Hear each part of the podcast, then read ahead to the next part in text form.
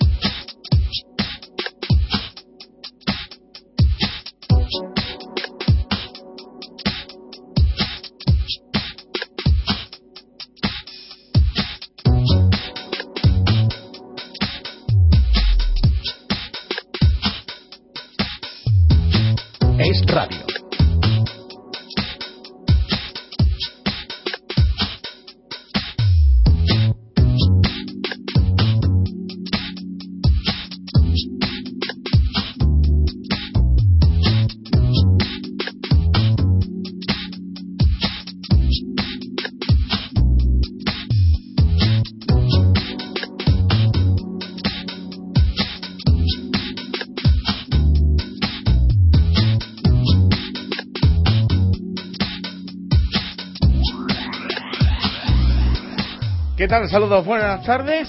Bienvenidos a Es la Hora del Turismo. Comenzamos un nuevo programa, un nuevo espacio dedicado al motor económico de nuestra, de nuestro país, de nuestra región, de nuestra ciudad. Eh, estamos emitiendo en directo desde el Palacio de Congresos y Exposiciones de Torremolinos, cuna del turismo en la Costa del Sol, y por supuesto con la colaboración de ASETAM, ASETAM, la Asociación Emérita de Turismo y Hostelería de Andalucía. Les agradecemos una semana que una semana más nos acompañen, como siempre. Vamos a comenzar un programa eh, con una mesa redonda amplia, una mesa con gente de mucha importancia, de mucho peso dentro de, del mundo turístico y a ellos y a ustedes les agradecemos que estén con nosotros una tarde más. Bienvenidos a la hora del turismo y bueno, pues bienvenido, lo primero, saludar a la persona que cada semana se encarga de, bueno, pues de localizar, de producir, de, de bueno, de contar y tratar de, de que vengan invitados eh, importantes a esta mesa y podamos debatir y hablar de algo tan importante como el turismo. Antonio Martínez, Molero, ¿qué tal? Buenas tardes, bienvenido. Hola, buenas tardes. ¿Qué tal estamos? Muy bien, muy bien, muchas gracias. Estoy un poco apenado porque teníamos esta tarde a un tertuliano, Juan Sendra Farré, y se ha puesto se ha puesto se ha indispuesto y ha tenido que irse a la clínica a que lo le hagan una revisión porque le han entrado unos mareos un poco raros. Yo le he dicho, digo, mira, tú ya no estás propio ni por edad ni por sexo, pero vamos, posiblemente tenga algunos mareos raros. Bueno, pues esperemos que si Juan nos escucha que, que se mejore Sí, y que probablemente para la próxima semana o la otra pueda estar, eh, podamos contar con su presencia, ¿eh? su colaboración. Pero bueno, no obstante, la mesa no está vacía, luego. No, que va, tenemos la compañía de don Luis Callejón, que hoy ha hecho una excepción, se iba, se iba ya a una reunión y he dicho no, no te vayas porque Juan Sendra se ha puesto enfermo y, y quiero que te quedes porque hay una serie de cosas que yo sé que tú quieres hablar y en vez de dejarlo para la semana que viene, No. lo vamos a hacer en esta semana. Muy bien. Don Luis Carijón, bienvenido. Muchas gracias por No, acompañarnos. hallado. ¿eh? Yo soy del banquillo, vengo del banquillo. Sí, sí, eso ya veo. Ya llevamos un par de semanas últimamente con eso de, de retiro. Bueno, se mete en unos líos dialécticos, Antonio. Sí, sí, que- él solo, él solo. Él solo, eh, pero bueno, ya hablaremos, bueno, es una anécdota que ocurre y bueno, hoy, hoy de banquillo, fíjese por dónde. Bueno, don, eh, don Luis, yo, yo quiero hablar dentro de un ratito, lo vamos a, nada más que iniciemos el programa, quiero que, que, bueno, adelantemos ya temas relacionados con un evento que yo creo que es el más importante que se da en nuestra región, en Andalucía, relativo precisamente pues a, todo lo relacionado con el turismo, con ese Euroal, que es la feria, o mejor dicho, el Salón Internacional de Turismo, Arte y Cultura, ¿eh? el séptimo, la séptima edición. Y bueno, pues eh, todo lo contrario de lo que puedan muchos pensar, dice, bueno, las cosas están tal y como nos han contado, cada vez son menos, cada vez son más. Eh, eh, eh, el Euroal siempre va en ascenso, siempre. Y el año pasado ya fue un éxito absolutamente rotundo y este año creo que no solo se mantiene lo del año pasado, sino que se aumenta, ¿eh? Y en asistencia y en interés, sobre todo, que, el que despierta, ¿no? Y en contenido. y en contenido. Porque, claro, hablamos de Salón Internacional, turismo, arte y cultura de todo el mundo. ¿eh? Así Porque mismo. tenemos eh, América, tenemos representantes de, de, De todo el mundo de todo- do- todos los continentes. Ahora vamos a desarrollarlo.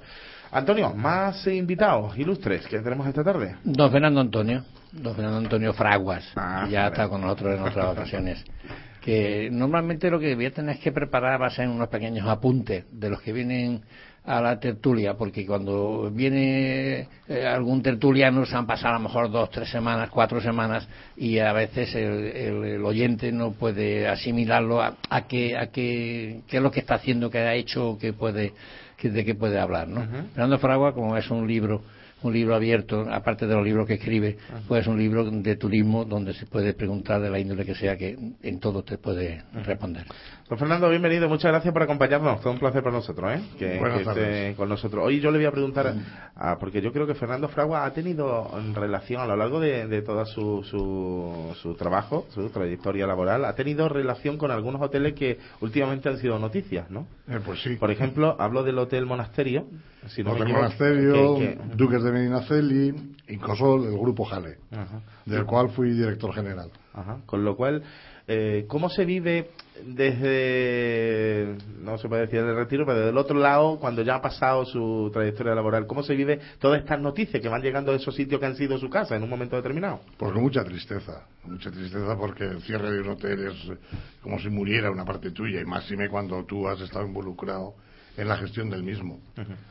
Pero realmente se cierran los hoteles o se transforman, quiere decir, llegan nuevos dueños, es una excusa para, para cerrar una empresa, abrir una nueva, porque bueno, es un edificio que tiene un valor Sí, importantísimo. ¿no? pero tenemos de todo, porque tenemos aquí en la costa, concretamente el caso del Hotel Don Miguel, que lleva ocho años, Sí, o, ocho o diez años, sí. o no sé cuántos años cerrado. Tenemos el Biblos también, que es otro hotelazo y que me parece que lleva ya tres años.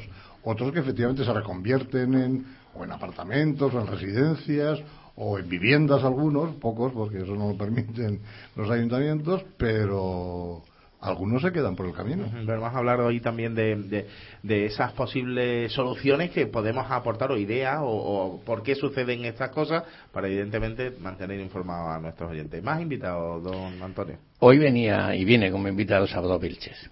Viene como invitado. Y lo que pasa es que, claro, como ha fallado Juan Sendra, pues entonces el, con- el conjunto de los tertulianos se complementa como el tercer mosquetero a él dentro de lo que es eh, la mesa de tertulia en el día de hoy. Bueno, más que mosquetero, D'Artagnan directamente, o sea que es una pieza fundamental de, ¿eh?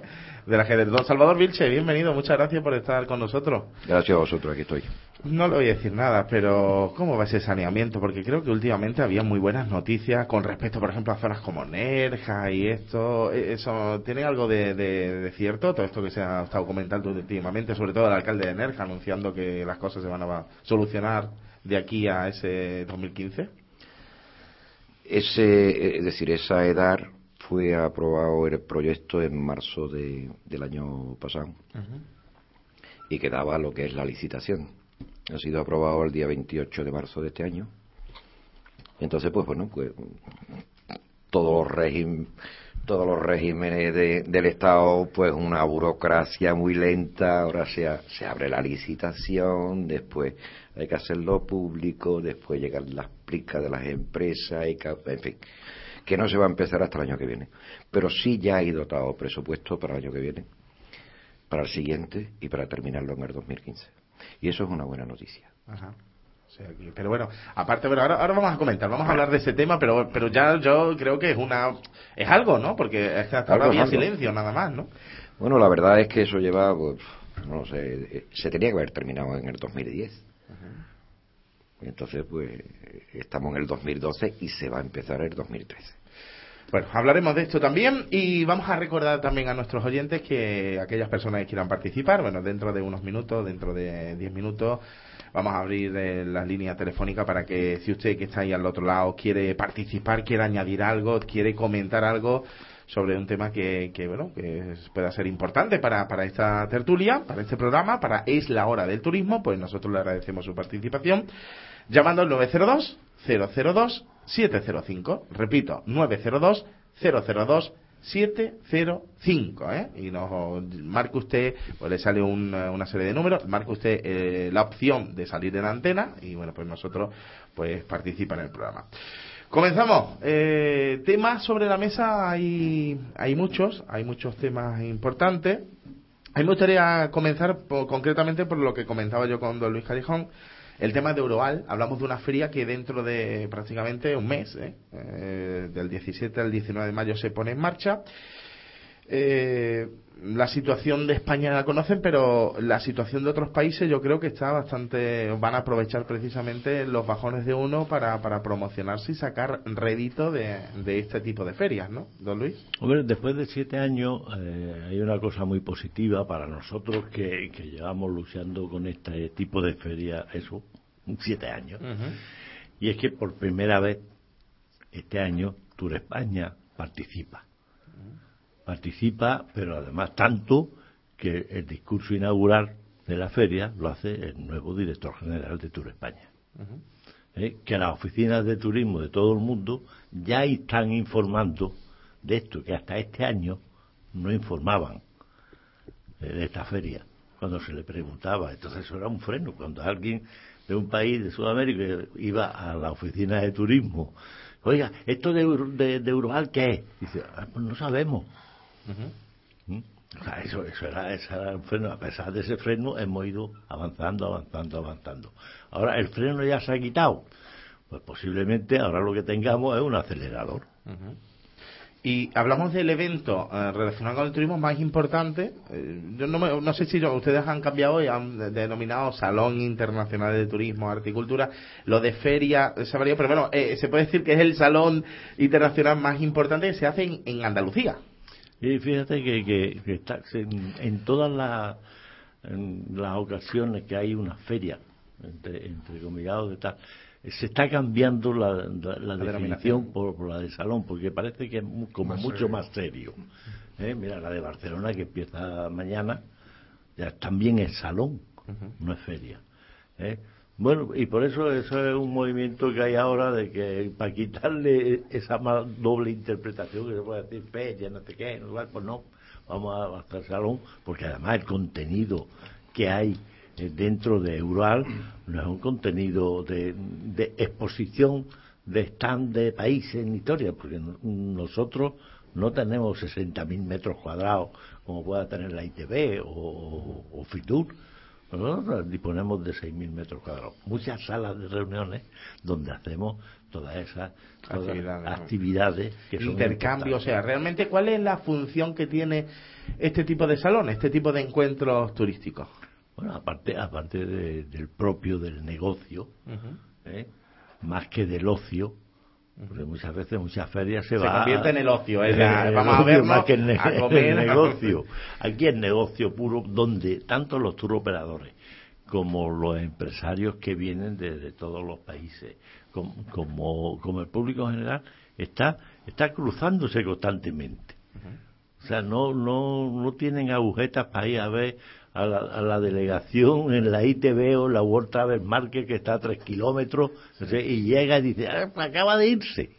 No, aquí te lo estás cruzando constantemente. Se convive más, ¿no? Es una, es una, Más una familiar. convivencia Más familiar. y por lo tanto los resultados económicos van a ser más, más positivos para esa inversión que hacen estos países. Se nota, nosotros en, en los últimos cuatro años, desde que empezamos a tener el workshop, introdujimos el tema, ha habido más de 100 proyectos para Andalucía ¿eh?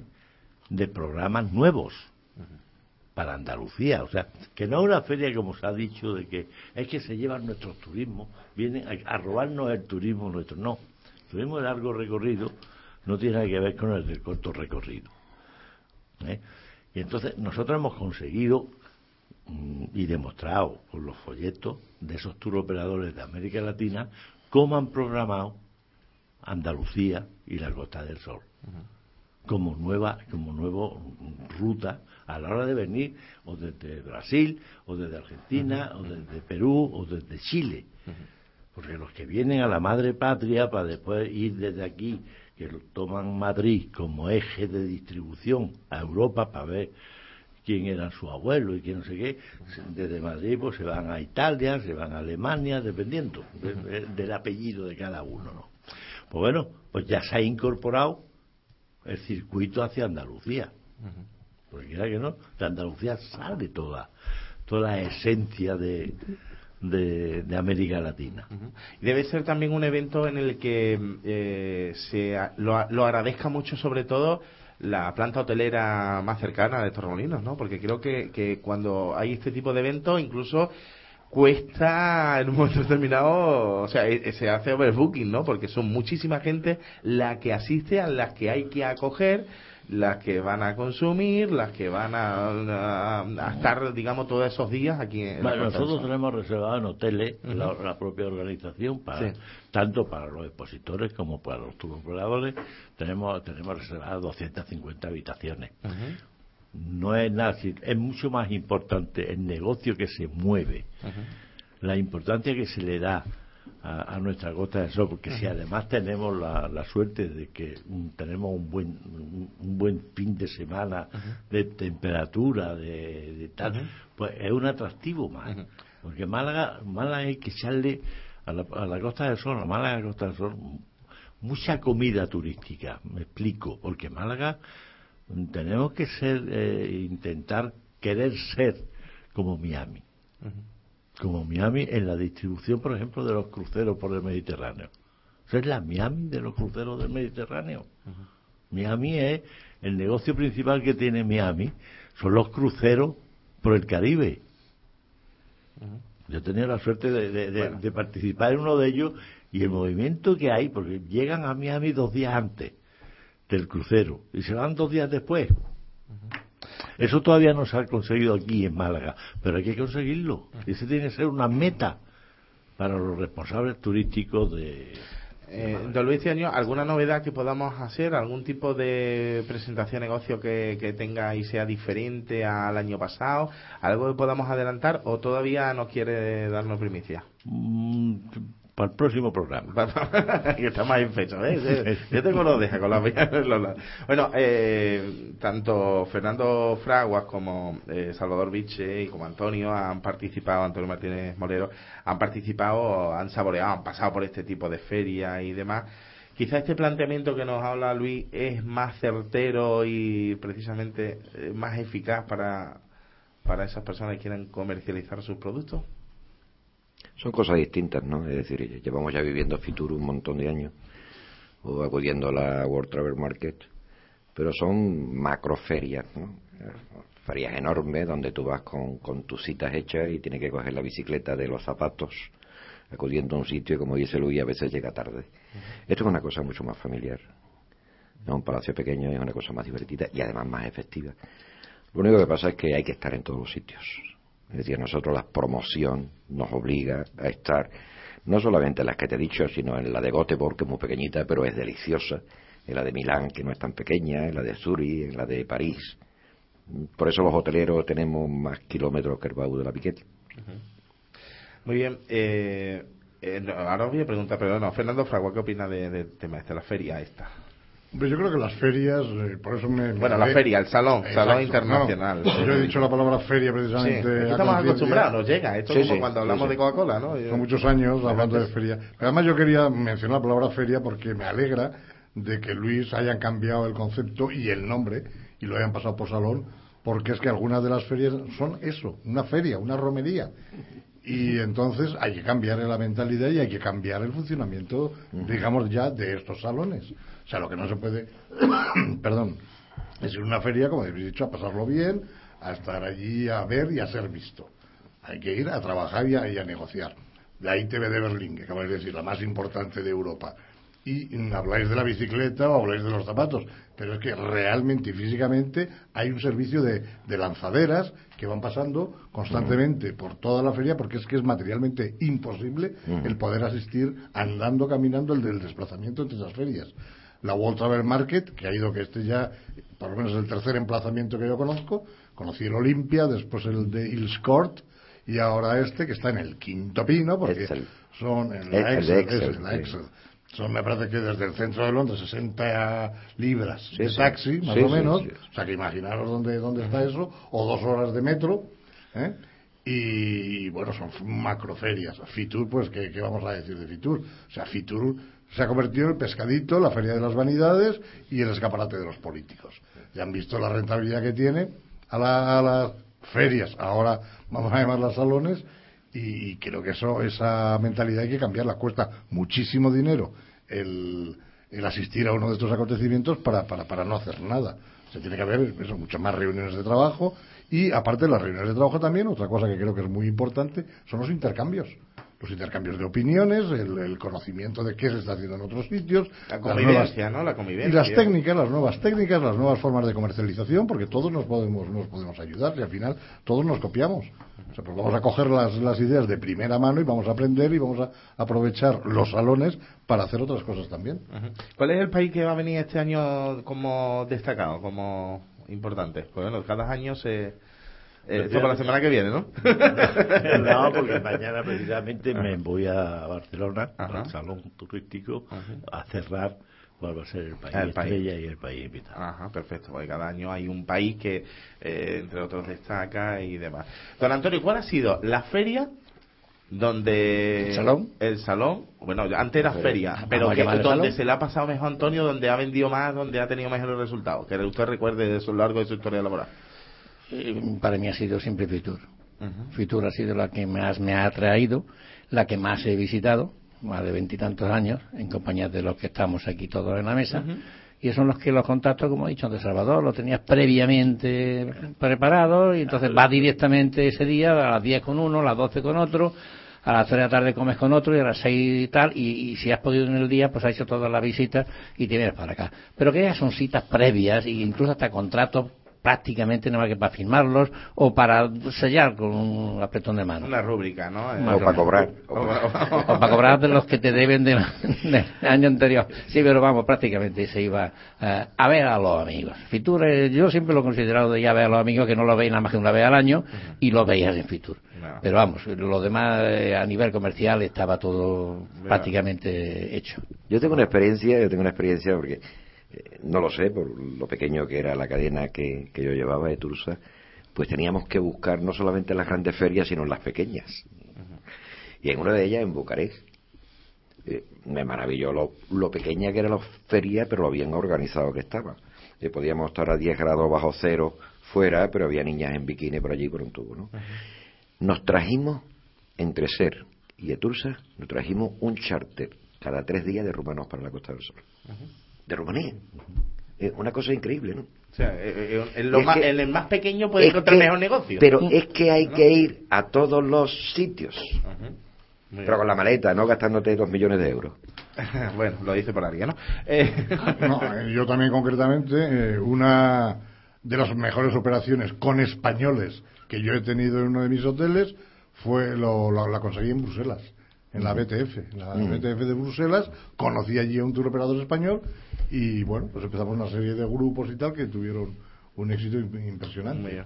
Ahora vamos a hablar dentro de nada, unos segunditos, de, de la renovación por parte del presidente de AICO, una asociación a la que todos los que están aquí sentados han pertenecido de una u otra forma, con alguna responsabilidad, y que el nuevo presidente, que es, bueno, nuevo, él continúa eh, tres años más, el responsable José Carlos Escribano, hoy hacía una declaración hablando de que la Costa del Sol no se podía permitir que los talentos que hay en ella emigren, ¿no? No se puede permitir, pero está sucediendo. Las mejores eh, se tienen que, o se están marchando. Vamos a dar paso ya a una llamada, a alguien que quiera participar con nosotros esta tarde. ¿Y con quién hablamos? Buenas tardes. Buenas Antonio. tardes. Antonio, cuéntenos. Se les saluda a todos presentes y oyentes. Muchas Vamos a ver, todos sabemos que en los motores del turismo de la Costa del Sol son la estación del AVE, el puerto de Málaga, por los cruceros y el aeropuerto. Pues muy bien, y tenemos tanto estación como puerto y aeropuerto, tres cosas perfectas y funcionan muy bien, pero creo que está infrautilizado y muy mal explotado el tema de los cruceros. Mire, les informo y ustedes lo saben. El día 26 lo tengo ya puesto en mi agenda, viene el crucero más grande del mundo. El barco se llama Liberty of the Seas. Es de la Royal Caribe, que es la, empresa más fuerte del mundo, como bien ha dicho don Luis Callejón. Bien, se explota muy poco. Mire, Barcelona lleva la palma, pero si Málaga quisiera moverse, le trincaba a Barcelona más de la mitad de los cruceros. Y hay una razón elemental. Como vienen en ave desde Madrid, centro de España, Barcelona es mucho más cara para el que se mueven cruceros hasta llegar al puerto. He trabajado en el puerto de Barcelona ocho años, sé lo que es el puerto y muchas cosas más. Y el de Málaga y el de Almería, como un día dije. Bien, no se ¿Y qué trabaja hacía don, Antonio, qué hacía en el puerto? Bien, he trabajado en el puerto, sí, de Barcelona. Sí. Trabajaba en la oficina de la OTP con los tibadores portuarios. Ah. No trabajaba en cuestión de turismo, pero sí con los tibadores. Luego esa empresa se privatizó. Yo era funcionario, soy funcionario del Estado. Luego pasé a otro ministerio y sigo si- siendo funcionario de Estado de España. Y bien, la carga y descarga se privatizó y lo llevan empresas privadas. Pero lo que digo es que aquí, si se promoviera bien y se funciona bien con el tema de cruceros, daría una pasta impresionante, una riqueza málaga impresionante. Y además, Barcelona se quedaría ni con la mitad de, de- cruceristas. Y no lo digo porque de manera Barcelona, que tengo mucho cariño, es la ciudad que más quiero de España. Pero lo que sucede es que yo no iría, si estoy en Madrid, a Barcelona en el AVE, vendría a coger el, el- el viaje, o sea, el crucero aquí. Pero es que aquí no se hacen apenas cruceros, se hacen poco y ma- pocos y malos. ¿Por qué no salen de aquí a las islas griegas? Pues muy bien, porque Barcelona aquí es quien mueve, la empresa misma que los mueve los cruceros aquí, y yo conozco el tema, son, no es que sean catalanes, que les tengo mucha simpatía, pero son los que lo dirigen aquí, pues lo llevan por Barcelona. Pero si yo fuera de Madrid y tengo que ir, no es por manía catalana, que además parlo catalán perfectamente, sino que me vengo a Málaga, que es más tranquilo, más agradable, está más cerca de la estación y aquí la gente es más simpática. Y no es una ciudad bestial de dos millones de habitantes. Esto es mucho más asequible. Bien, por tanto, les digo, señores, que se está infrautilizando. Y otra cuestión, han hablado ustedes del tema de los hoteles que están cerrando. Pues sí, están cerrando porque la mayoría quieren pasar a ser bloques de apartamentos y quieren obligar y amenazan a los ayuntamientos para que modifiquen la ley local que prohíbe taxativamente a los hoteles transformarse en apartamentos con la ley de propiedad horizontal. Esto es la cuestión y lo sé hace muchos años porque he trabajado ese tema y estoy de acuerdo con el ayuntamiento de Torremolinos de- y el alcalde, aunque discrepo en muchas cosas que- con muchos, pero no cedan a los hoteles. Estos chantajes ni uno. No digo que todos los cierres sean chantajes o fraudes de ley encubiertos, pero sí digo que no cedan nunca. Hoteles y hoteles. Y de apartamentos nada. De propiedad horizontal nada. Porque eso quita riqueza y quita trabajo. O sea que no se dobleguen, señores alcaldes de Málaga y Costa del Sol y toda Andalucía ante esto. Que mucho, estas empresas, muchas de estas tienen la sede social para trincarnos la pasta en Gibraltar y paraísos fiscales. Estas empresas propietarias de hoteles. Y aquí hay mucha, iba a decir mafia, pues lo digo. ¿Vale? ¿Está de acuerdo? No digo personas concretas, pero aquí se intenta chantajear a los entes locales, sobre todo cuando se les ve débiles. Como hay paro, etcétera, etcétera. No, como hay paro, no permitan que sean apartamentos, porque dan más trabajo como hoteles que como apartamentos. Y aquí firmo totalmente debajo de lo que dice don Pedro, alcalde de Tormolinos, que en muchas cosas discrepo de él, pero en otras muchas le apoyo absoluta y radicalmente. Bueno, Antonio, no, no se vaya. ¿Estáis No de acuerdo? ¿Estáis de acuerdo con...? Que Estoy completamente de acuerdo porque precisamente la flamante ley de turismo de la Junta de Andalucía se ha hecho y se ha cambiado cuatro años después de otra. ¿eh? Precisamente para transformar los hoteles en apartamentos. Sí, señor, don Luis, sí, señor. Claro. Sí, señor. Bueno, pues aquí, aquí hay que dar leña, pero en esto no se oye, don Luis. Lo ha dicho usted y alguno más. Hay que decirlo más en medios informativos. no se puede tolerar que los canallas, sean quien sea de la Junta del Gobierno de España o de Europa, se permita esto. Nos estamos suicidando. Y yo no me suicido porque no me da la gana. Muy bien, don Antonio. Muy bien, pues. Un abrazo y- y una cosa, ya tengo, eh, le he dicho, puesto en mi agenda, día 26, porque va a estar pocas horas, visitar o ir cerca a ver el barco más grande del mundo. De maravilla. Lo, lo único, lo único que quiero añadir ahí que es que la decisión, la decisión de que Málaga se convierta en puerto base para el Mediterráneo es de la, es de las empresas. No, que se lo he dicho claro, don Luis. Claro, es claro. de las empresas catalanas que son las mismas que No, lo no, dirigen no, en no, Málaga. no. Pero no, yo le digo a usted, No de las empresas catalanas, perdónenme. Dígame. De las dueñas, de las navieras. Bueno, ya la naviera, un momento, sí, Entonces, pero- ¿dónde están, per- perdona un momento, dónde han estado nuestros responsables políticos? en la inopia, ¿eh?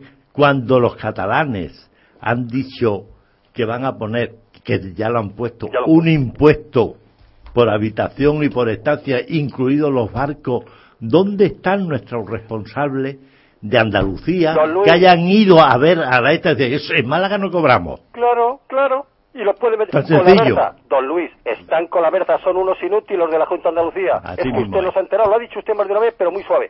Son unos inútiles. Vuelvan a ganar o no ganen. Son unos inútiles.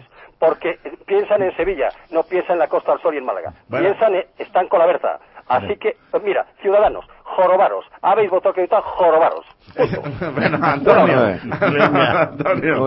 Venga, no, yo le voy a decir eso. Digo, Antonio tiene que tener un disgusto encima, no veas. Bueno, pues ha dado la, la vara y tal. Bueno, eh, tenemos lo que evidentemente hemos eh, votado en la urna y es lo que queremos, es lo que hemos querido o han querido la mayoría. O sea, que lo cual, pues no No, podemos pero hacer vamos, otra cosa vamos a ver, ya que nos metemos un poco, vamos a rozar un poquito la política, porque Sí, claro, no, es es que, que- es que va a depender mucho nuestro turi- turismo de la política andaluza, claro, Claro. que es la que más pro- la que más presupuesto tiene. Vamos a ver quién se queda con turismo. Claro. Eso es. ¿Mm?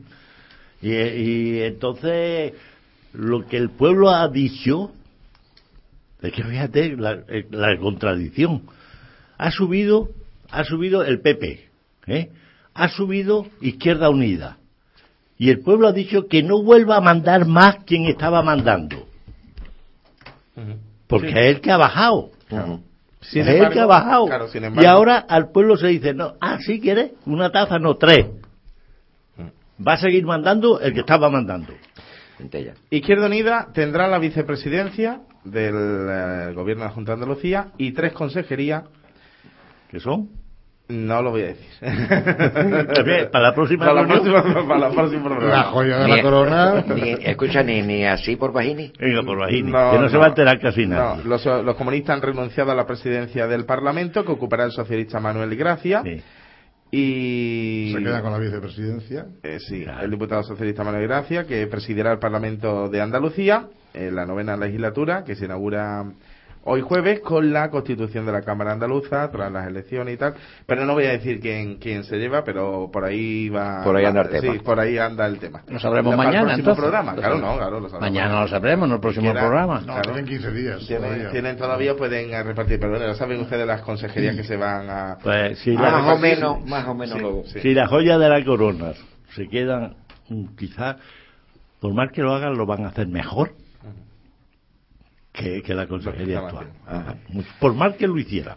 Bueno, el- vamos a, a seguir hablando. A mí me gustaría hablar de un tema que además ASETAN creo que, que ha luchado ha- o ha incluso mm, eh, trasladado eh, bueno pues una serie de felicitaciones o una serie de, de palabras a algunos responsables en torno al cierre del Hotel Incosol, que como ustedes saben es un hotel emblemático, un hotel de lujo. ¿Y qué ha pasado con Asetán? Cuéntenos, don Antonio, porque creo que ustedes han, están por porque este, este hotel pueda o, mm, continuar o, funcionando. La. Concerniente, concerniente, eso es precisamente. eh, nosotros en el día de hoy hemos enviado un escrito al juez del, de- del juzgado primera, de primero mercantil de Cádiz, eh, felicitándole, de entrada, felicitándole como a Setán, el que haya eh, dicho que no, que el hotel de cerrarlo en absoluto, que hay que dejarlo abierto. Que hay que dejarlo abierto. Entonces nosotros le hemos mandado un éxito, felicitándole precisamente por esa decisión, al mismo tiempo que le hemos remitido un, eh, eh, uno de estos dípticos que tenemos nosotros en ASETAN, donde le, le- le ofrecemos y le decimos quiénes somos, lo que hacemos, a lo que nos podemos, de- lo que nos dedicamos. Y entre las actividades desarrolladas que tenemos en ASETAN es el asesoramiento a centros de formación técnica profesional en el desarrollo de sus programas y promover acciones puntuales. O sea, nosotros le podemos hacer un estudio de, de viabilidad de ese establecimiento donde no daría lugar a cierre alguno. Por lo tanto, eh, aplaudimos, aplaudimos enormemente la decisión de este señor de decir que no, que el establecimiento no se cierra. Que se apañen como quieran, pero que ese establecimiento tiene que estar abierto. Y nos hemos ofrecido, como siempre, eh, con la intención sana, que duda cabe, con todos los profesionales que estamos y pertenecemos a, a ASETAN, para ayudarles a, a- a- a- a A mantener, esa situación. a mantener esa situación de apertura. 130 trabajadores eh, que, Claro, que por- por cierto llevan meses sin cobrar y bueno, hay una problemática. Por una razón Bastante fundamental. tiempo. Por una razón fundamental. Vamos a ver. No solo para salvar a la empresa, sino para salvar a esas 130 familias. Porque tenemos en esta Costa del Sol ¿eh? un ejemplo que sangra, que es el Hotel Biblos, que estaba en las mismas condiciones con una heredad y se decidió cerrarlo. Hoy habría que hacer una excursión a ver cómo ha quedado el Hotel Biblos desmantelado desmantelado completamente. Ese hotel nunca jamás se va a poder abrir de como lo han dejado, de- de- el vandalismo. Vamos a, vamos a ser un poco serios. Tenemos que salvar a la empresa y a sus puestos de trabajo y a sus familias, porque esas familias siguen cobrando el desempleo. Cuando el Hotel Biblo, si hubiese contado con la experiencia de los años que tienen los componentes de Acetán, ¿eh? en dirección, en transformación de hoteles, en transformación de esto tal, estaría ahora funcionando perfectamente y las 130 o 140 familias que trabajaban seguirían trabajando en ese hotel. Por lo tanto, por eso le hemos felicitado al juez de Cádiz. Que fíjate que Cádiz, que no es una empresa, que, que no es, que, que no es una, una provincia netamente turística como es nuestra Costa del Sol, resulta que los jueces de Cádiz tienen una mayor visión que los jueces de Málaga. Fernando, ¿ha estado allí? eh, Fernando, ¿qué relación tenía con el Hotel Incosol? Bueno, el Hotel Incosol concretamente lo, se incorporó a la cadena unos meses después de que yo la abandonara. Pero vamos, he tenido así conocimiento y lo que he leído en la prensa parece ser que ha habido una muy mala gestión también por parte de los administradores judiciales. Yo es que eso quiero que me lo explique alguien. Ah, es decir, claro. yo le di la suspensión de pago de Sofico allá en el año setenta y pico. 74 fue la suspensión de pago. Han cambiado la ley, ahora es la concursal. Y sigue exactamente igual que antes. Es decir, yo no sé los administradores a quién administran y a quién defiende, aparte de su propio mismos. bolsillo. Ah, exacto. Es decir, hay una, hay una denuncia del propietario de Jale sobre el dinero que se llevaron los concursales, o tres denuncias, tres millones de euros. Es decir, estamos hablando Los de... administradores, ¿no? Sí, sí, sí. Fíjate si Entonces, hay para pagar a las familias. ¿Quién arregla, ¿Quién arregla esta ley? Porque esa ley se sobreentiende que va a ayudarle a la empresa a, a bajar sus costos y a bajar sus gastos y a llegar a una quita con los proveedores. Y a los Esa trabajadores es la que están en esa empresa. Esa es la ley. Aquí Pues aquí, que perjudican. aquí se lucran solamente que unos señores. Alguien tendrá que arreglarlo, que ¿no? Creo que ni aparecían por el hotel. Ah, Porque alguna vez tendrá que haber sentido común en este país, hombre. Es que es sentido común. Y el mismo caso, bueno, o, o similar, o se ha cerrado el Hotel Monasterio, que también sí. Es- sí, lo es de la misma compañía, perfectamente. ese, es, ese es un tema distinto, Distinto, pero efectivamente. es un tema distinto. Ese es un tema de que en un momento, bueno, cuando empieza la crisis, el grupo Jale hay que conocerlo, hay que conocerlo a fondo de entrada. El grupo Jale estaba constituido por cuatro grandes divisiones, que una era construcción, la otra era inmobiliaria, una tercera que era la, host- la de hostelería y una cuarta que era de varios. Entonces, además, todo eso funcionaba mm, más o menos con una caja común, digamos. Con el comienzo de la crisis, pues bueno, pues empieza a haber faltas en, en una división más que en otra de, de liquidez y esto es lo que ha ido generando, pues que se ha ido desca- descapitalizando la empresa hotelera que era la que realmente funcionaba mejor. Entonces hizo una operación, creo que fue de leaseback, que se llama, que es te vuelvo, te vendo el hotel y te lo alquilo al mismo tiempo con el banco de, con el banco de Bilbao Vizcaya, con el BBVA. Pero eh, solo se pagó un mes. eh, de- del alquiler. El alquiler eran 180.000 euros mensuales, según he leído. Y se pagó un mes. Eso, eso también estaba yo ya fuera de la compañía. Y se pagó, se pagó O un sea, mes. te va Fernando y ocurre allí el No, no, no, Seguramente, no, no, segura- no, cuando tú vayas. estabas, cuando tú estabas eran 180.000 al final. No, no, no, no, Con yo los intereses. No, bueno, no, cuando lo- yo estaba seguía siendo propietario. Todo eso fue posterior. 250.000 tengo yo oído. Yo había leído 150. Pero bueno, el que sabe, el que entendía bien a Jale era el, nuestro compañero ausente hoy, eh, Juanito Sendra, que es el gran superviviente de aquello. Y es una pena porque es un hotel emblemático, con un, además, aparte que el hotel es una monada, con un personal, con un capital humano, que es lo que realmente da la, la, la, diferencia, la distinción impresionante. Y otro hotel que todavía está así así es el Duques de Medinaceli, que es de la misma cadena también, que está prácticamente en autogestión.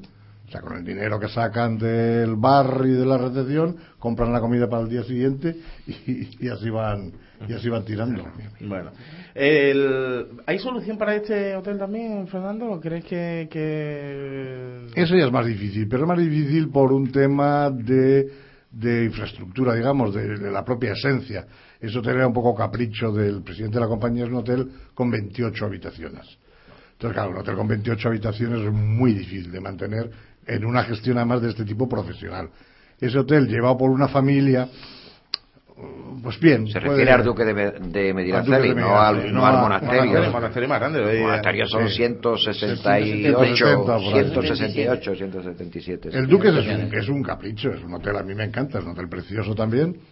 Y, pero es eso, es un hotel para que lo lleve, pues eso, una familia profesional, porque claro, con 28 habitaciones eh, tiene muy, muy difícil defensa. Los hoteles llevados en plan de gestión profesional, ten en cuenta lo que yo digo siempre, es que los sueldos caros de los profesionales punteros te valen lo mismo para un hotel de, de 10 habitaciones que uno de 200. O sea que es muy difícil la, la gestión. Pero era un capricho de, y bueno, pues eh, se, se subvencionaba, digamos, con, el, con los otros, que con los otros pues se ganaba dinero y, y así Bueno, funcionaba. hay dos temas más sobre la mesa que quiero comentar y más otros que vamos a añadir, pero hay la de la que yo comentaba anteriormente, que eh, hace tres años eh, José Carlos Escribano se hacía cargo de, de la asociación de AECOS, ¿eh? y bueno, pues eh, ha vuelto a ser, ha sido reelegido durante esta semana, ha vuelto, sí. Sigo siendo miembro de la sigue siendo de la Junta de Gobierno de AECO. Sigue- sigo sigue sigo Salvador, en AECO, ¿no? sigo en AECO, claro. sí. Estuvo aquí a- Ayer fue la asamblea, sí. Ajá. Eh, hace dos semanas estuvo aquí el secretario gerente, creo. Ujú. Estuvo Antonio, Antonio, Antonio Aranda. Antonio Aranda también y tal. Bueno, ¿cómo, cómo ha ido toda esa, toda esa, Eh, cómo bueno, se ha sido la reelección? Porque claro, claro, esto es una, yo creo que eh, José Carlos Escribano eh, ha tenido en estos tres años una patata bien caliente, porque en una situación bastante difícil. Sí, ¿no? complicada, La- complicada. complicada. Y si ahora renueva son otros tres años más, eh, supongo que le habéis dado una moral tremenda a todo y habéis entre todos decir, bueno, Hubo en la, en la asamblea hubo elección de vicepresidentes y eso. Prácticamente se han presentado los mismos que estaban, menos en Benalmádena que se presentaron dos. Eh, el presidente ha sido el único que se ha presentado y por supuesto con, con unanimidad absoluta de la asamblea, ¿no? Yo he leído que se yo han creo, renovado yo creo que está haciendo bien. cargos, ¿no? ¿Quién? que se han renovado cinco. Sí, se ha renovado vicepresidente de Nerja, vicepresidente de Málaga, vicepresidente de Mijas. No, de Málaga es el mismo, Paco. No, pero. Ah, pero que se presentaba. No, pero yo digo cinco personas nuevas. No, no. Es no, lo que he leído yo. No, no, no, no, no, no, no, no. No. no. Que vienen todas cinco nuevas personas. No, no, no. No. Hombre, Salvador estaba allí, Nada, o sea, no lo para nada. No, no, no, por eso, por, por supuesto. Es que son los mismos prácticamente. Son los mismos. No sé. ah, Bueno, el, el, el tesorero es Carlos Franco de- del Hotel Meliá Mm. Costa del Sol. Y que yo recuerde así, poco más. Poco más. Y en Benalmádena, por fin, que, que están presentados dos. Sí, en Benalmádena se han presentado dos y salió elegido el que está en la Junta de Gobierno. Oye, Salvador, ¿y, y cómo, cómo, cómo se afronta estos tres años? Quizás de es los años, pues, después del- de los apuros que se están pasando en estos eh, tres años hasta ahora, hasta el 2012, ¿cómo se presentan los próximos hasta el, el 15? Eh, ¿Cómo...? Bueno, porque es que estos son los años los peores, ¿no? Pues gobernar creo- o estar a cargo de una asociación de estas características, eh, cuando la cosa va bien, No, no, pero, pero ahora... No, la asociación funciona muy bien. La asociación tiene un personal. Vamos a recordar a increíble. todos nuestros oyentes, estamos hablando de ECO, Pero, ¿cuál es el objetivo, cuál es la función que, de esta de esta asociación? Bueno, eh, yo, yo pienso que, Asociación que- de Hoteleros de la Costa del Sol. que la asamblea ha sido tan madura que ha, que ha- que ha apostado por el mismo equipo La continuidad. que ha estado aguantando Naturalmente. que ha estado aguantando para que para que este mismo equipo que sabe todas las dificultades que, que se han pasado en la industria que sea el mismo que, que, que vaya que, que vaya a pilotar la salida del túnel. O sea, la asamblea, yo no creo que haya una asamblea tan preparada empresarialmente como AECO Esto es en un gesto, toda de re- España. esto es un gesto, se puede decir, de responsabilidad. por parte de- es, es la asociación más antigua de España hotelera, ¿me entiendes? La más antigua y la que más socios tiene. Entonces, tú me preguntabas, ¿y qué hace AECO? AECO ¿Cuál le es da soporte a todos los socios. En política laboral, en política fiscal, en política financiera, en, en, en cualquier tema, es decir, pasa información a cada hotel de lo que se cuece, quién paga, quién no paga, qué empresa va a caer. Es un montón de funciones. Y lleva ya funcionando, pues Luis también ha sido presidente de AECO, lleva ya funcionando ya, pues, yo también he sido o presidente. sea, o sea, aquí, los que estáis aquí, está todo... Vicepresidente. Bueno, bueno, bueno. Antonio. Yo era asesor nada más. lleva ya lleva ya 33 años funcionando yo hice el 30 aniversario y la verdad es que se trabaja mucho el presidente tiene que dedicarle bastante tiempo porque tiene que ir a feria tiene que hacer representaciones con la prensa con la televisión con todos los medios. Entonces mm, se trabaja bastante bien. Bien, eso está bien. No, pero es que además es una asociación que tiene una situación en este tipo bastante rara, que es económicamente está muy saneada. absolutamente Y después, hace unos años, que se, hizo, que se hizo unos cambios en los estatutos, a mí, en mi opinión, fenomenal, muy bueno, en la que cada año, como acabamos de ver ahora, se renueva del orden de un 20% de la junta directiva. Con lo cual, como acaba de decir Luis, un 80% se queda la experiencia, la sabiduría, y entra un 20% de sabia, de gente nueva, con mucha gana, con mucho ímpetu, pero que siempre está. Es decir, ojo, que esto ya lo hemos probado y no ha funcionado. O al revés, oye, qué idea más buena que viene sabia nueva. O sea, que está muy bien balanceada. No, y yo lo- creo que eso es parte y los del éxito. estatutos se cambian también. Yo cuando me tocó de presidente se cambiaron los estatutos para que ante unas elecciones pre- pre- para presidente, pues como mínimo 15 días de margen, porque anteriormente no lo había. Y se hizo la vicepresidencia de Nerja, se hizo la de la Charquía. eh, los estatutos están para cambiarlo de acuerdo, Vivos. claro, de acuerdo vivos. a las necesidades actuales. Y, y José Carlos lo está haciendo, bajo mi punto de vista, bastante bien. Uno de los temas que hemos comentado aquí es que precisamente el presidente hacía mención a que, o que dicen que la- desde la asociación se va a seguir siendo muy crítico en lo que se refiere a la culminación del saneamiento integral de la Costa del Sol, ¿no? Que, eh, hablan de absoluta prioridad sobre sobre este objetivo, o sea, que se insiste y se va a Eh, seguir insistiendo y luchando por ello. El foro, el foro nació de AECOS. Muy bien, Asociación Empresarios Hoteleros de la Costa del Sol. Vamos a hablar de otro tema porque eh, recientemente surgió una noticia y quiero, quiero comentarla a ver qué os parece porque concretamente el New York Times eh, hacía una, una afirmación en la que decía que España era un paraíso de la prostitución. Un reportaje que decía que el negocio del sexo eh, ha experimentado un auténtico boom en España eh, por lo que esto está haciendo atraer a muchísimos hombres, sobre todo de cierta mediana edad, de, de Europa, ¿no? que vienen a España en busca precisamente de lo que ellos denominan paraíso de la prostitución. ¿Esto es un favor el que nos hacen o es un flaco favor el que.? Es un desconocimiento de lo que es el mundo turístico. Y de lo que es el mundo. y de lo que es el mundo. O sea, vamos a ver. Eso- o sea, en el Bueno, siglo XXI. No estamos hablando de la revista parroquial, ¿vale? Que No, de- de pero, New York Bueno, Times. pero todo el mundo tiene derecho a equivocarse. Claro, claro. Nuestro rey. y esa revista se puede equivocar. Naturalmente. O sea, decir que España es un destino. Si tú ahora dijeras, es que es el destino de los alcohólicos. Porque el alcohol en España vale muy barato. Y van a, a- a- a emborracharse. fumadores. O, o- o fumadores. Que barato. el tabaco también es lo más barato. Pero hablar de sexo en el siglo XXI.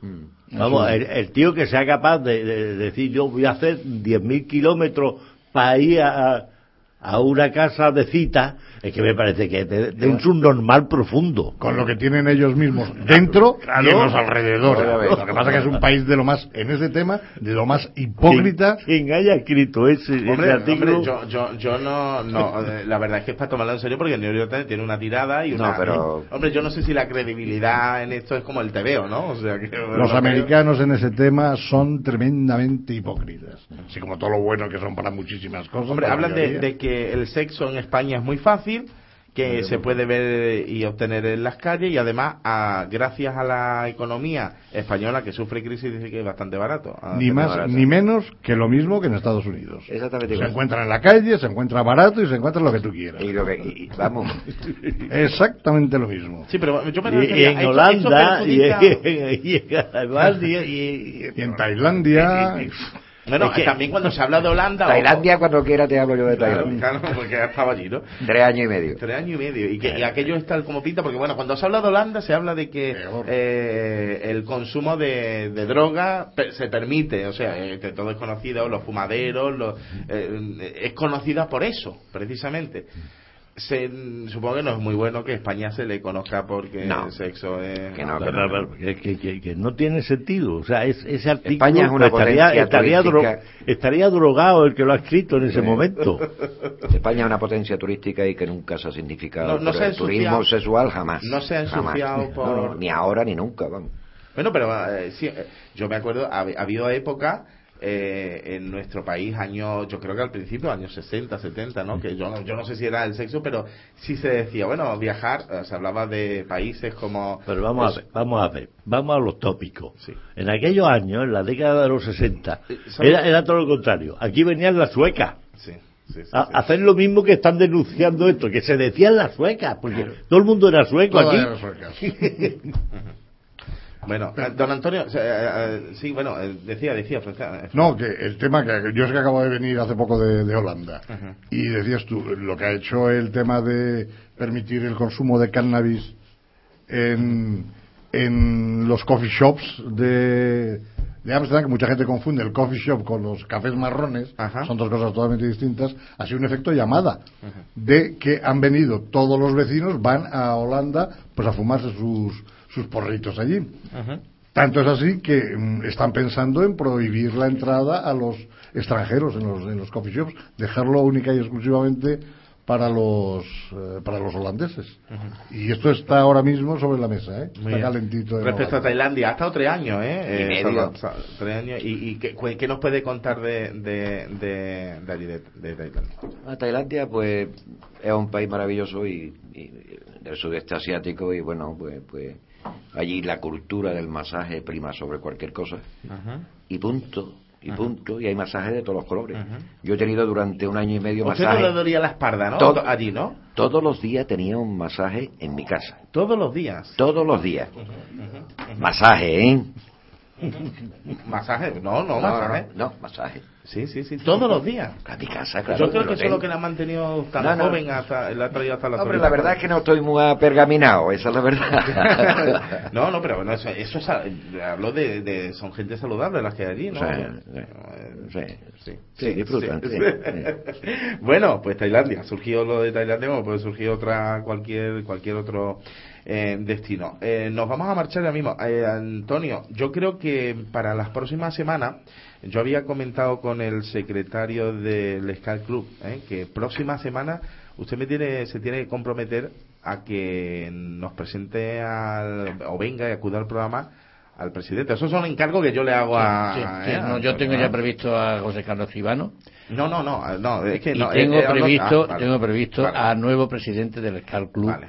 De Internacional de Málaga. que recientemente Antonio recientemente- Calvente hablaba muy bien de él Sí, sí, sí, que- Lo han nombrado hace unos días, lo que pasa es que eh, hemos tenido Bueno, pues- eh, lo- desacuerdos telefónicos porque no lo he podido localizar y tampoco me ha localizado a mí, pero para la próxima semana sí tengo intención de que a ver si puede venir y acompañarnos aquí dentro de la tertulia. Pues tiene mucha tarea por hacer, tiene tarea pendiente, ¿eh? Y que no se le pase No, porque... eh, no porque se preocupe que yo estoy en ello. yo me- menos la semana que me he ido a Portugal, que me habéis, me habéis echado mucho de más, pues entonces, entonces estoy ahora previsto a, a estar aquí más, más a pie de cañón. y que el banquillo entrena todos los días, ¿eh? Sí, sí, seguro, seguro.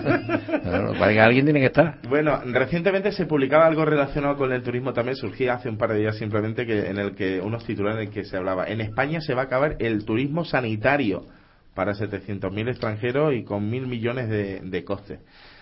¿Realmente existía un turismo sanitario? ¿Creéis Sí, vosotros que, sí, que sí. existía este turismo? Naturalmente. Y, y había agencias de viajes y turoperadores especializados en Sí, eso. sí. Ha habido un abuso. Pero, pero esto, ¿eso lo dice de verdad. No, no, en serio ha habido un abuso muy grande en ese aspecto. Con programas y todo hecho en países Opérese, europeos. opérese gratuitamente de la cadera, que tal. Claro. Le damos el último empujoncito para que entre directamente a urgencia y lo. Pero así.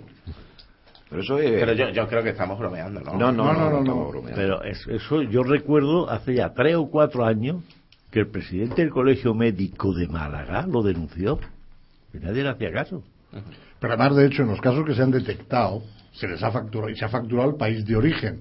Pasa que no son facturas que después pues se quedan ahí en el, en el limbo, que no, no se reintegra la- las cantidades. Una mala Pero gestión. esto es un tema, un tema serio, ¿no? Sí, O sea, me, serio. me- refiero Mala serio gestión, con gestión. pérdidas y ha sido un boquete que ahora nos va a afectar directamente a, a los bolsillos, a todos, ¿no? Mira, cuando se vive tan alegremente como se ha vivido y no se le pone freno a las cosas ilegales, pues ocurre que ahora estamos peor que lo que deberíamos estar. Simplemente. Ahora yo me voy a yo, yo hago una pregunta. Eh, ¿Qué va a ocurrir, por ejemplo, cuando venga alguien enferme y se le va a atender o se le va distinto. Claro, Eso es distinto. Como el que tiene un accidente de tráfico, aunque hable solo holandés o sueco, se le atiende en urgencia. Eso no es tiene nada que ver. Pero entonces va a poder continuar ese esa No, no debe de continuar.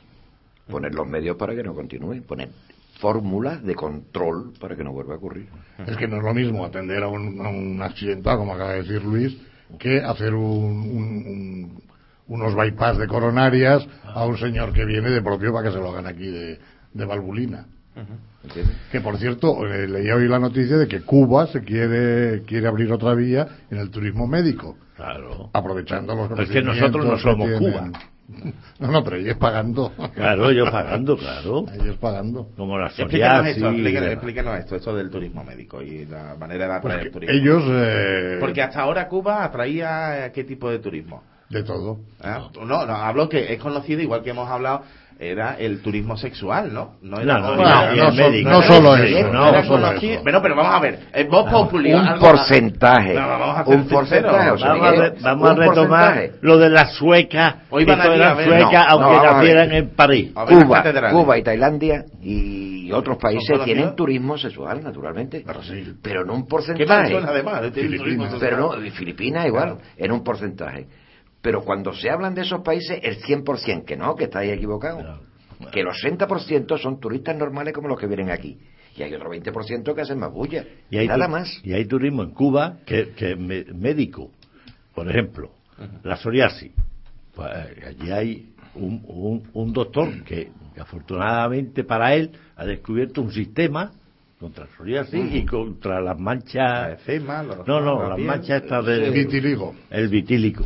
Y nada más que se. Y allí van a curarse y se tiran 15 días. Previo pago, ¿no? Previo Claro, pago, claro. claro, sí, no de gratis nada.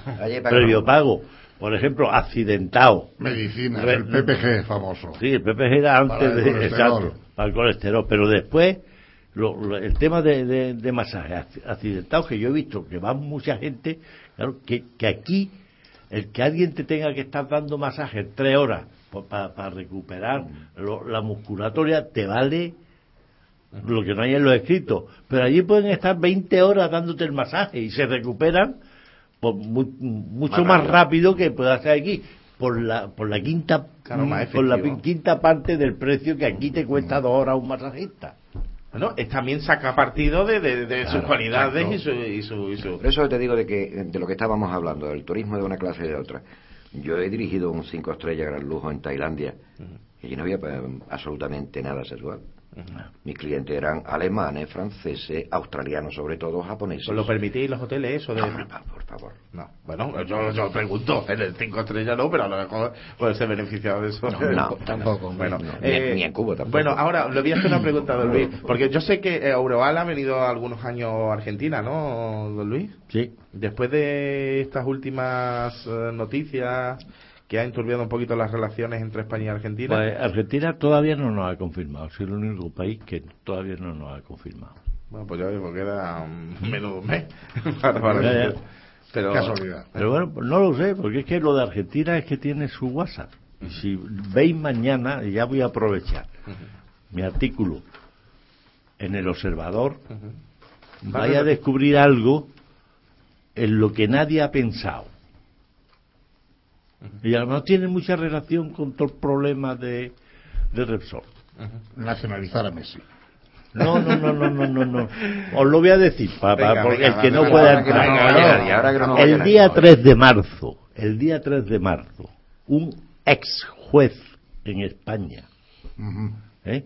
ha sido nombrado en la Cámara Baja de Argentina como asesor Asesor. jurídico y le ha dado la bienvenida la presidenta diciendo que para Argentina es un honor tenerlo como asesor jurídico. Entonces tendrá algo que ver Eh, díganos el nombre, Antonio. De el ese- odio, de el ese- odio No tiene desperdicio. Venga, dígalo, dígalo. Lo de mañana no tiene desperdicio. Vale, pero diga, ¿cómo se llama ese- esa persona? Baltasar. Baltasar, bueno, ya está. Es un rey mago, rey mago. uno de los reyes magos. Bueno, pues la verdad es que, ah, hombre, nadie lo ha relacionado, fíjense ustedes. ¿eh? Claro, ¿Eh? por Claro. eso. Por eso el valor de ese artículo. Leanlo mañana en el Observador. Bueno, don Luis, gracias por haber estado con nosotros. ¿eh? Eh, hablaremos la semana que viene, nos tiene una primicia preparada. a vosotros adelanto. por sacarme el banquillo.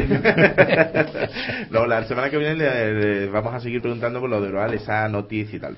Don Fernando Fragua, un, un placer, un honor, muchas gracias por acompañarnos y espero que sea más a menudo. Muy a gusto aquí, ¿Eh? siempre que me invitéis. Don Salvador Vilches, ¿qué le voy a decir? Que está usted en su casa Pues y que la semana que viene que encarte cuando queráis. Espero que pronto y bueno nos deleite con toda su con su presencia y sus palabras y todo lo que hace don Antonio eh, Martínez Molero pues igualmente. Yo quiero emplazar a José María Callejón para la semana que viene, así me ahorré la llamada telefónica. va- va- me, va- me vas a, Me me ahorro. vas a adelantar vas a adelantar un poco el tema, ¿no? Sí, sí, sí, yo ya me ahorro la llamada telefónica. José Mari, eh, el año, la semana que viene te Si espero nos por aquí. escucha que no. Si nos escucha te espero por aquí. Bueno, gracias a todos por la, gracias por la atención prestada. Continuamos ya con nuestra programación y hasta aquí llegamos con Es la hora del turismo.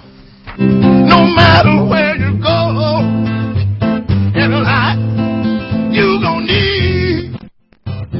somebody to stand by you. Muy buenas noches y muy bienvenidos a